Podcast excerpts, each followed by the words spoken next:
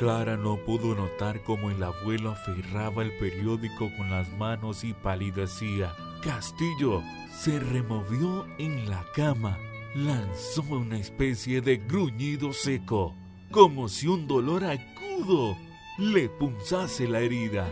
Balbució algunas palabras que la neta no pudo entender y, al fin, arrojó el periódico, lejos de sí con todas sus fuerzas. ¡Maldito chino! exclamó temblando.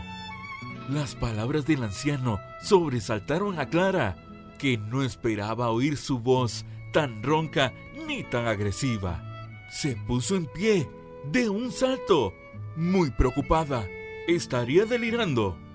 ¿Te encuentras bien? Le preguntó acercándose a la cama. Castillo la miró. ¿Qué podía responder a su nieta? Que el dolor más agudo, el peor, es el que quema en el alma.